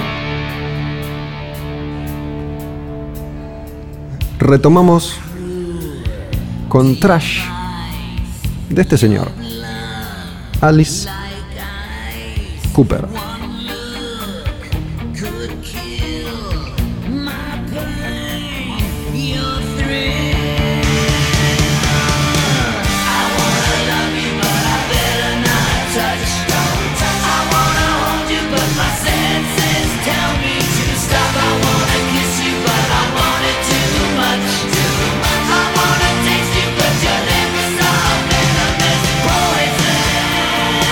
Esta canción se llama Poison. Y estamos en un momento bastante particular de Alice Cooper. De alguna manera, si se quiere, podemos compararlos con Aerosmith, porque había brillado en los 70, había sido el primero, el primero en ir tan lejos con la propuesta estética, eso que después iban a profundizar otros, como Kiss, o Marilyn Manson, o Slipknot, pero Alice Cooper fue un pionero en ese sentido. En los 70 grabó sus discos más reconocidos, vivió su etapa más clásica. Y acá con este disco, Trash del 89, clamaba un par de hits, si se quiere, inesperados para ese momento en la historia de Alicia. Poison. Así se llama esta canción de Alice Cooper. Estamos en el año 1989, el último año de la década del 80, de la edad dorada del heavy metal. Ese repaso que iniciamos hace tanto tiempo atrás y que va llegando a su fin con un futuro incierto porque no sabemos qué vendrá después. Algo va a venir. Alice Cooper entonces en estos minutos finales de Al Demonio con el Diablo y un clásico del disco Trash que se llama Poison. Otro clásico de ese disco es este y se llama Bed of Nails.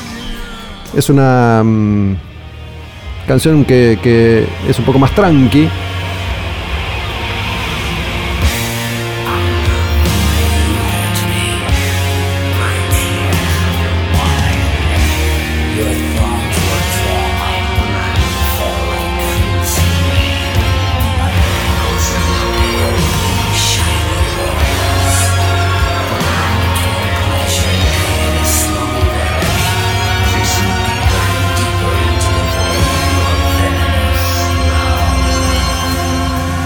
Bed of Nails, cama de clavos. Alice Cooper. El disco es Trash, Basura, año 1989. En ese camino estamos en al demonio con el diablo.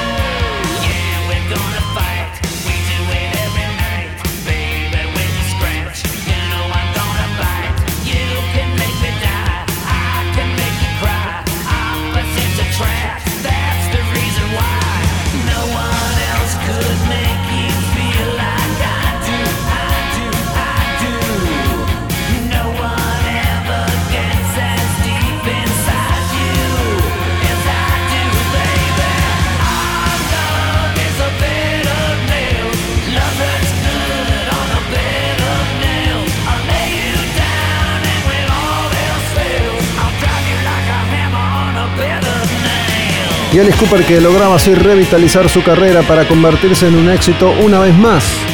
La figura clásica de ese personaje que influenció a más de una generación del mundo entero.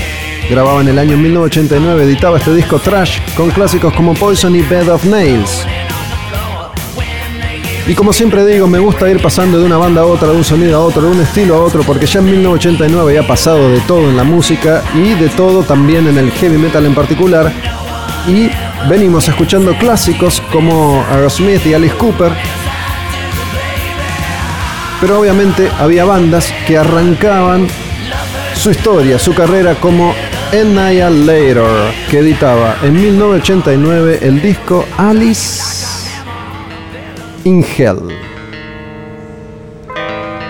Banda de Canadá, una especie de thrash metal, técnico pero rockero, y un clásico, el clásico de esta banda. El disco se llama Alice in Hell, Alicia en el infierno, venimos de Alice Cooper, y la canción es Allison Hell. Es esta canción Así empieza este disco clásico de Annihilator.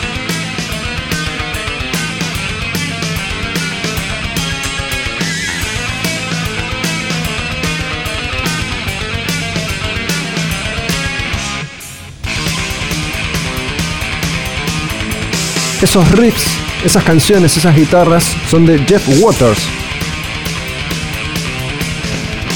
líder eterno de esta banda, el único original que sigue en pie.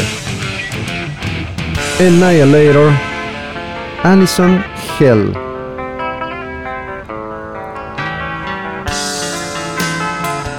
Como era la costumbre en esa época, en esas bandas que aparecían a fines de los 80, metían de todo en los primeros dos minutos de una canción. 14 arreglos diferentes, muchos riffs, acústicas, criollas, y todavía no empezó a cantar. Allison Hell de Annihilator. 1989.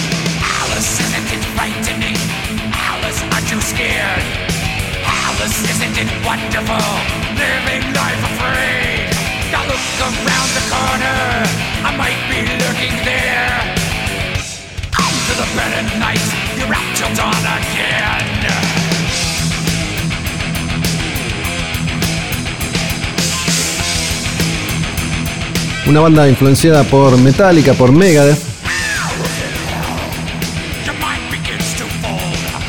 Jeff Waters, fanático de Dave Mustaine como guitarrista.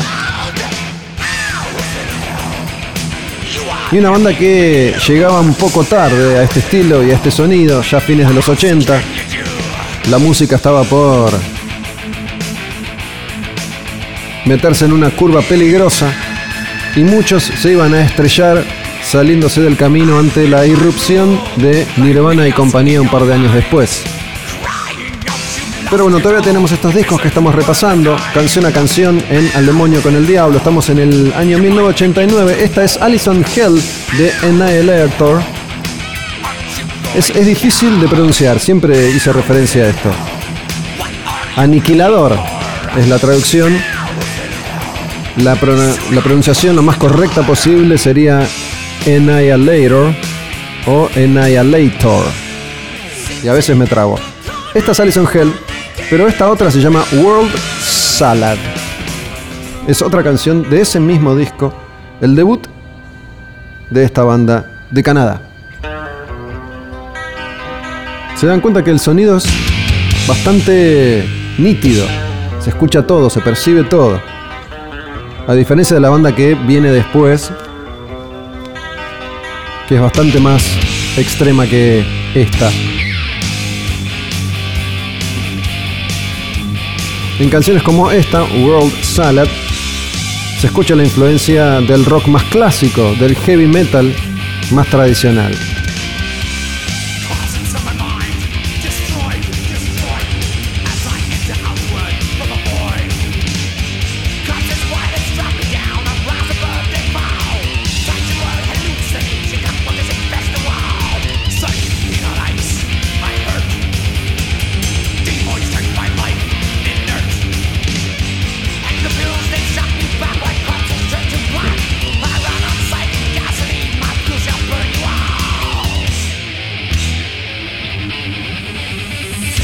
Estamos en los minutos finales de este nuevo programa. Soy Gustavo Olmedo y cada domingo, junto al equipo de Taberna Odin Live, Álvaro, el perro, Iván, les ofrecemos dos horas de puro heavy metal. Hoy tuvimos el cierre de 1988 y nos metimos ya en 1989. Te conté cómo se grabó el clásico Slaughter of the Soul de At the Gates.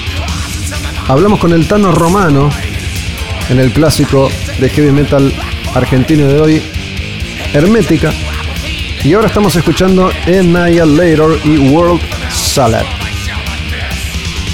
Pero ya les dije que la banda que viene a continuación es bastante más extrema que esta. En el año 1989 el grupo Autopsy editaba esto.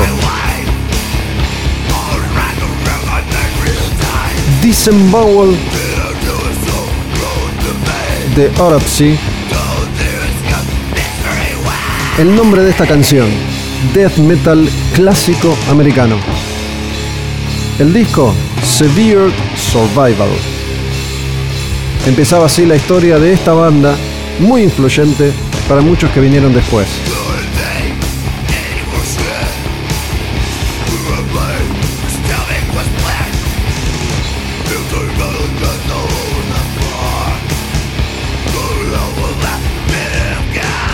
En este caso, tal vez valga la pena cierta aclaración. Imagínense escuchar esto en 1989. El death metal estaba editando sus primeros grandes clásicos. Todavía no estaba tan desarrollado el género y el estilo. Esto era muy heavy entonces. Ahora incluso suena hasta medio rockero, si querés. Porque si bien el sonido de Autopsy es bien bien crudo, podés distinguir la canción, los riffs, incluso la voz podrida de este señor que está cantando.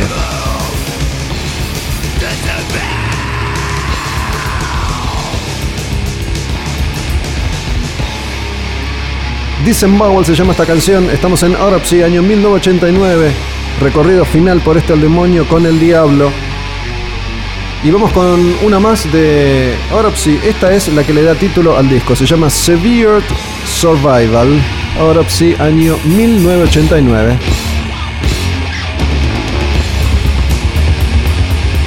Esta suena más jodida todavía, ¿no?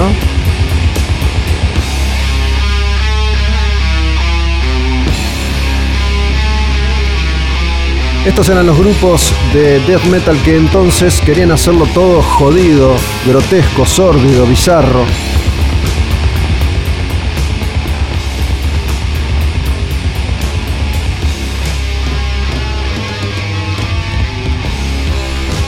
Las tapas de los discos en ese momento llamaban mucho la atención. Las canciones, como la anterior, Disembowel, desentrañar, que te quiten las entrañas.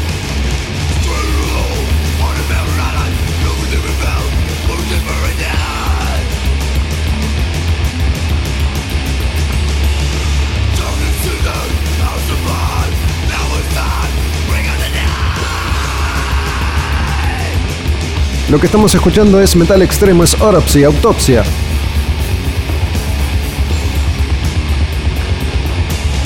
Y este disco que se llama Severe Survival.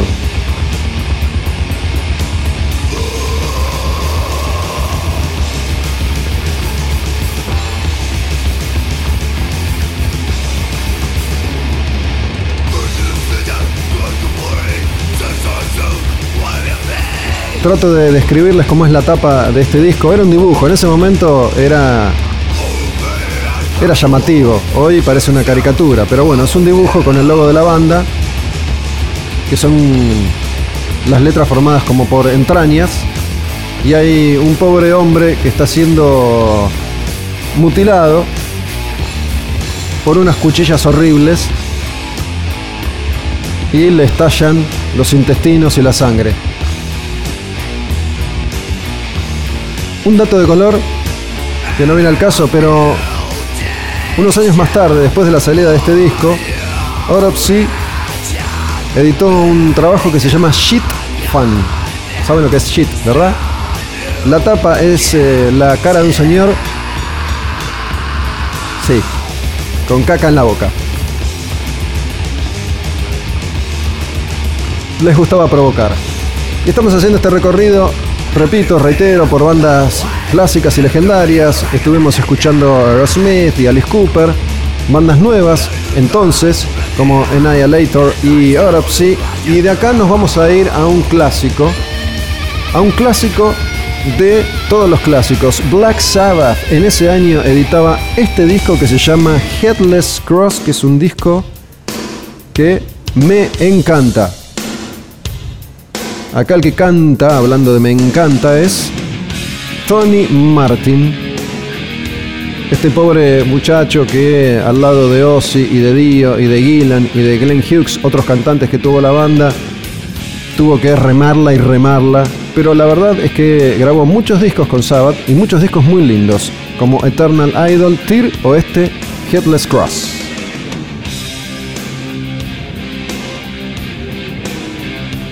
La banda con el eterno Tony Iommi que se reinventaba una vez más a fines de los 80.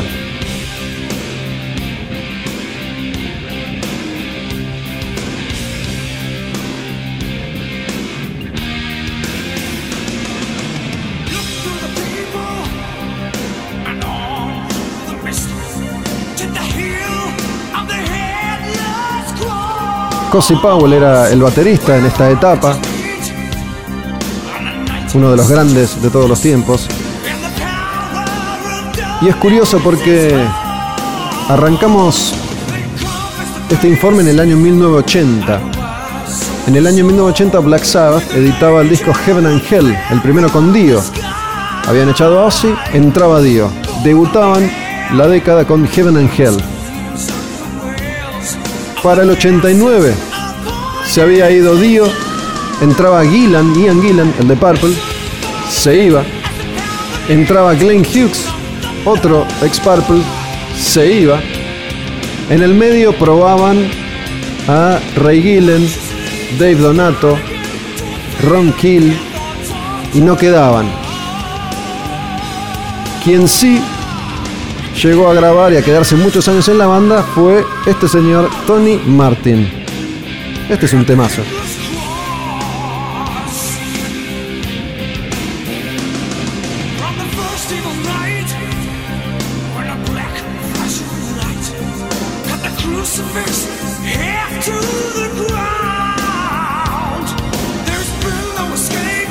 Y a mí me gusta la voz, ¿eh?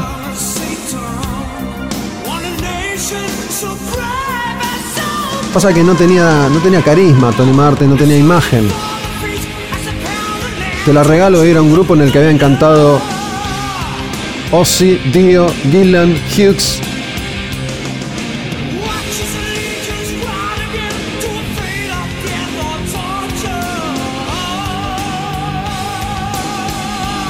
Watch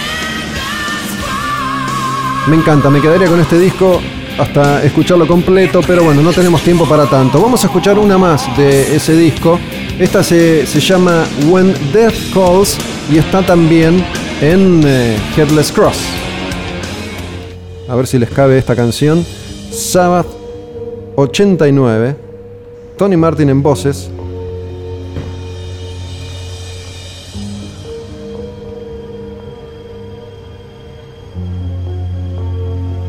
Y una canción que se llama Cuando la muerte golpea a la puerta. Cuando la muerte llama.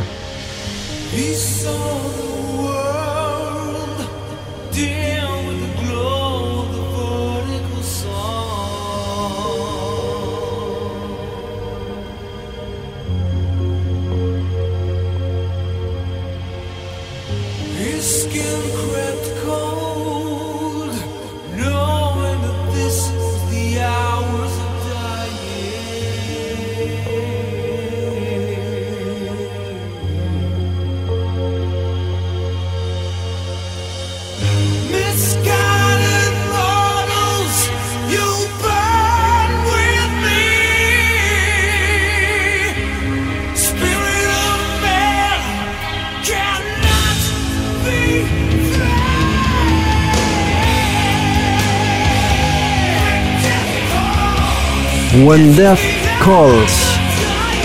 Hermoso recorrido el que venimos haciendo desde hace ya tanto tiempo. Por esa década, esa década fantástica, la década del 80. que nos dio tanta música y en el heavy metal en particular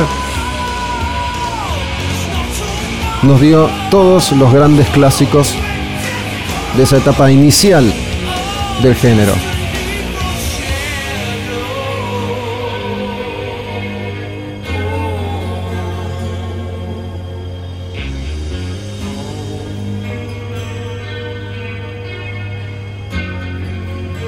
Y la historia de Sabbath iba a seguir de esa forma, errática, cambiante.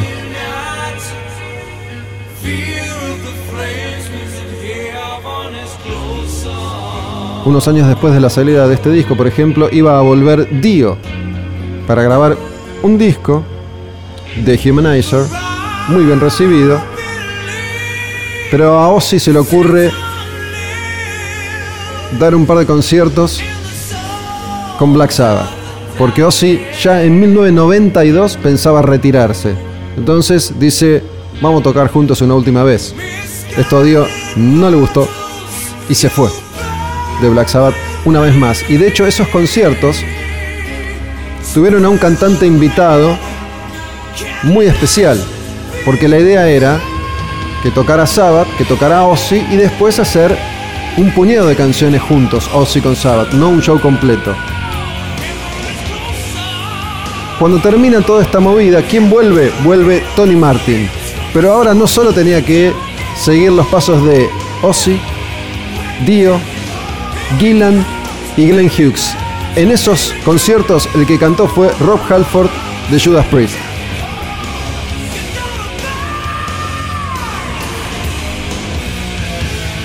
When Death Calls, Black Sabbath. Y nos metemos en la última banda que vamos a repasar hoy en este 1989 que hemos arrancado. Vamos a pasar a una banda Blind Guardian, se llaman, son de Alemania y en ese año editaban el disco Follow the Blind.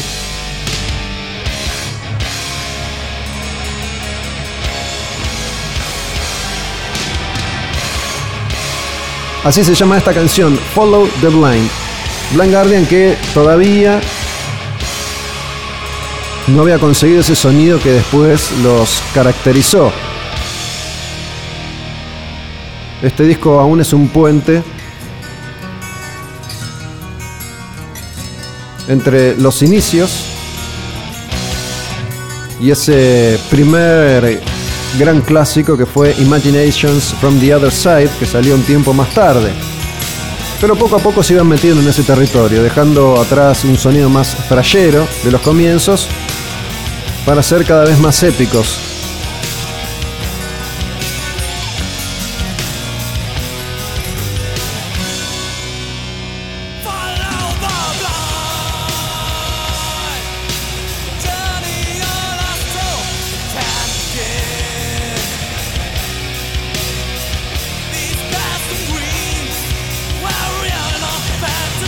Follow the Blind se llama esta canción, es el segundo disco de Blind Guardian después de Battalions of Fear.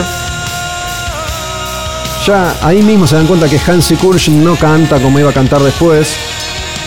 La producción del grupo que se iba a caracterizar por 2 mil millones de arreglos, grabar con orquestas y consolas de 232 mil canales, con voces armonizadas y canciones muy épicas basadas en El Señor de los Anillos y ese tipo de épica. Acá todavía era un grupo bastante crudo. Follow the Blind se llama esta canción. Y aprovecho para ir despidiéndome, agradeciéndoles a todos y a todas una vez más.